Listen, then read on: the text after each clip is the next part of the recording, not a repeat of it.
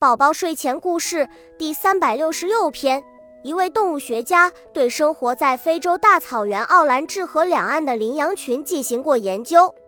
他发现东岸羚羊群的繁殖能力比西岸的强，奔跑速度也要比西岸的每分钟快十三米。而这些羚羊的生存环境和鼠类都是相同的，饲料来源也一样。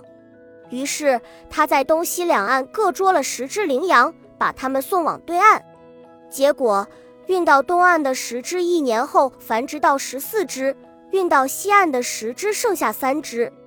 原来在东岸生活着一群狼，